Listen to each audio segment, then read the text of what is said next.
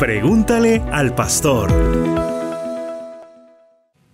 Saludos queridos amigos y muy buenas noches. Gracias por estar nuevamente aquí en su programa Jesús en casa, acompañándonos y compartiendo tiempos tan lindos como los que hemos venido compartiendo en los últimos meses. Hoy, aquí en su sección Pregúntale al Pastor, tenemos una pregunta muy interesante que nos envió uno de nuestros oyentes. Nos lo envió a nuestro WhatsApp que aparece ahí en sus pantallas y fue una pregunta muy especial, una pregunta que realmente tocó mi corazón y me hizo pensar muchas, muchas cosas que esta noche quiero compartir con ustedes. La pregunta de nuestro oyente decía así, Pastor, ¿hasta dónde llega la autoridad pastoral? Y me eh, pareció muy, muy interesante y quiero darle respuesta esta noche para que todos podamos edificarnos y todos podamos aprender un poquito con respecto a lo que esta pregunta significa y cuál es la respuesta bíblica. Muy bien, en primer lugar debemos escuchar lo que la Biblia habla acerca de la función pastoral. Un pastor es uno llamado por el Espíritu Santo con algunos fines específicos como apacentar, cuidar, velar, aconsejar y alimentar, entre otras funciones, al rebaño de Cristo. Hechos, capítulo 20, versículo 28 nos dice, Por tanto, mirad por vosotros y por todo el rebaño en que el Espíritu Santo os ha puesto por obispos para apacentar la iglesia del Señor, la cual él ganó por su propia sangre. Entonces es bien interesante y bien importante entender por qué el apóstol Pablo le está hablando de esta manera a la iglesia y les está diciendo, miren, el Señor primero que todo hizo un llamado, un llamado a sus vidas a través de su Espíritu Santo y los puso por obispos. Ahora, esa palabra obispo se refiere a una persona que sirve como supervisor, como superintendente o como guardián de una congregación eh, local. Interesantemente, en Primera de Pedro capítulo 2, 25, se habla de Jesús de la misma manera. Dice, porque vosotros erais como ovejas descarriadas, pero ahora habéis vuelto al pastor y obispo de vuestras almas. Entonces estamos entendiendo que esta palabra obispo nos habla acerca de alguien que cuida el alma de otro. Se usa también entonces esta expresión eh, para Cristo como alguien que cuida o es guardián del alma. Entonces es importante, queridos amigos, que nosotros entendamos que desde que viene esa definición de obispo, de pastor, es alguien que eh, no está sobre otros, sino está al servicio de otros. Está para cuidar, para apacentar y para tener mucha atención del rebaño que es del Señor, donde allí en Hechos capítulo 20 nos dice que el Señor mismo lo ganó para él por su propia sangre. Entonces, el pastor no es dueño del rebaño, el pastor no es dueño de las acciones del rebaño, el pastor no es dueño de las decisiones del rebaño, sino el pastor es alguien que está para guiar, para alimentar, para apacentar y para cuidar. Entonces, es bien importante que definamos primeramente la función. En segundo lugar, según Efesios capítulo 4, verso 12, la obra del pastor es también para ayudar a los otros cuatro ministerios establecidos por el Señor Jesucristo a perfeccionar a los santos para la obra del ministerio, para la edificación del cuerpo de Cristo. Entonces es tan importante que nosotros entendamos que esta función pastoral lo que hace es ayudar, lo que hace es servir, lo que está haciendo es levantar, construir y en medio de esa función obviamente está su autoridad. En segundo lugar, la Biblia nos enseña que nosotros debemos someternos a toda autoridad. La autoridad de nuestros padres, de nuestros gobernantes, de nuestros pastores.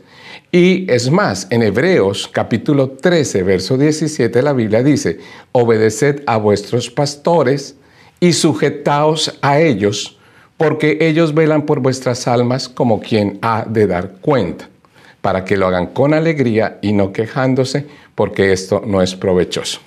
Esto entonces nos indica, ya viéndolo desde el otro lado, desde el lado de las ovejas, que la oveja tiene que ser respetuosa con su pastor, tiene que someterse a su autoridad porque es para su bien y para el bien de toda la iglesia. Entonces es importante que nosotros, amados, entendamos que el proceso de autoridad entre pastor y ovejas es un proceso mutuo, es un proceso en el cual todos nos estamos ayudando, nos estamos colaborando para poder servir al Señor. Entonces, de esta manera, tú y yo tenemos que ponernos en el rol que nos corresponde y de esa manera poder llegar a entender hasta dónde es que llega la autoridad espiritual de un pastor o la autoridad pastoral. Entonces, la palabra del Señor es muy clara y muy específica en enseñarnos todas estas cosas. Ahora, aunque el Señor le da al pastor esta autoridad, la única autoridad ilimitada es la autoridad de Dios. La única autoridad que no debemos de pasar es la autoridad de Dios. Y tenemos un caso muy Ah, que nos ilustra muchísimo en Hechos capítulo 5, verso 28, donde los judíos les estaban pidiendo a Pedro y a los apóstoles que no predicaran más el Evangelio.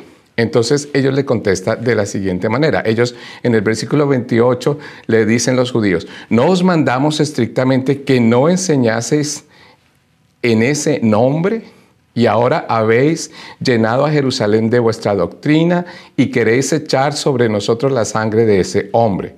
Respondiendo Pedro y los apóstoles dijeron, es necesario obedecer a Dios antes que a los hombres. Esto nos da una luz muy importante de la pregunta que nos están haciendo en esta noche. ¿Hasta dónde llega la autoridad pastoral? Pensando en lo que acabamos de decir y lo que acabamos de leer, Obviamente que la autoridad pastoral no puede sobrepasar la autoridad de Dios o los principios de Dios.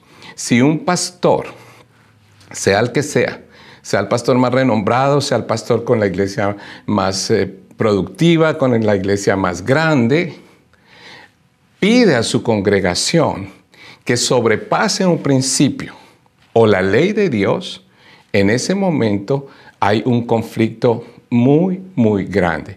Porque como vimos aquí, los apóstoles no podían dejar de predicar a Jesús porque una autoridad se los dijera.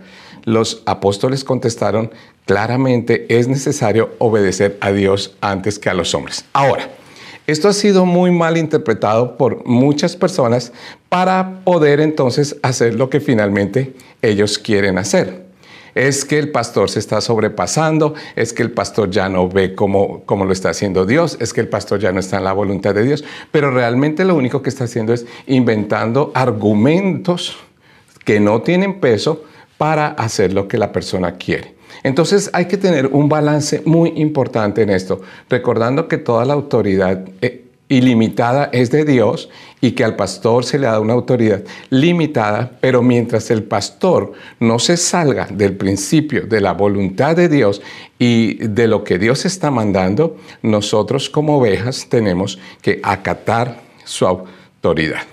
Entonces, concluyendo algunas cosas importantes, también podemos entender que hay una ética pastoral y que la ética pastoral en esa ética también existe un límite en el cual el pastor entiende que si su consejo y su guianza no están siendo respetados o acatados por algún miembro de su congregación, él ya no decide entrar en conflictos personales que le llevaría a afectar su vida espiritual y la vida espiritual de las personas a las cuales está guiando. Entonces también el tercer punto, éticamente el pastor también debe de entender y aprender hasta dónde llegaría su autoridad y hasta dónde llegarían sus límites dentro de su congregación.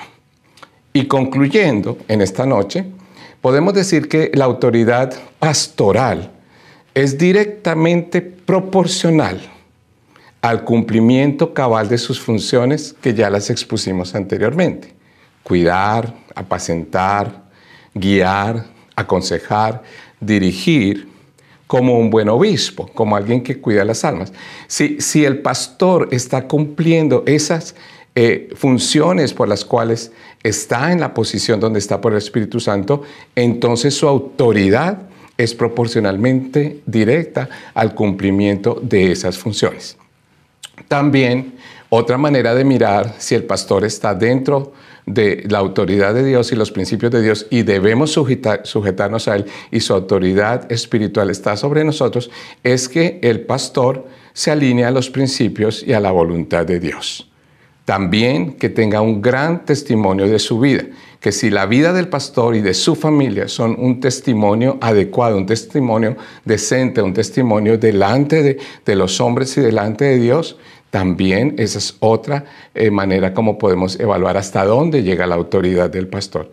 Y por último, también es importante que nosotros miremos si el pastor tiene una vida moral y espiritual limpia delante de Dios, asimismo es su autoridad espiritual.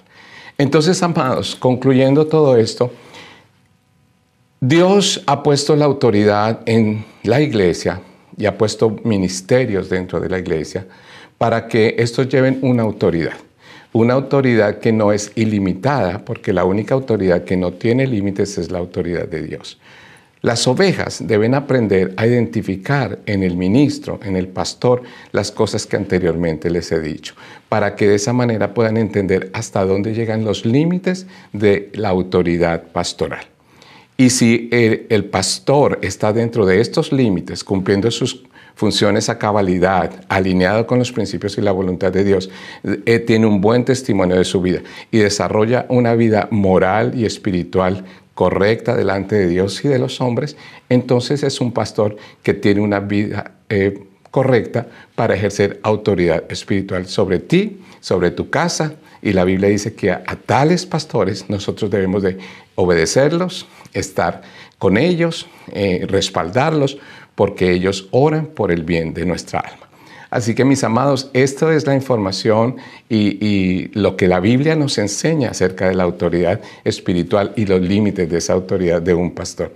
Esperamos con todo mi corazón que les haya llegado, que les haya enseñado algo y que usted pueda revisar estos pasajes a la luz del Espíritu Santo y poder determinar algunas cosas importantes en su vida.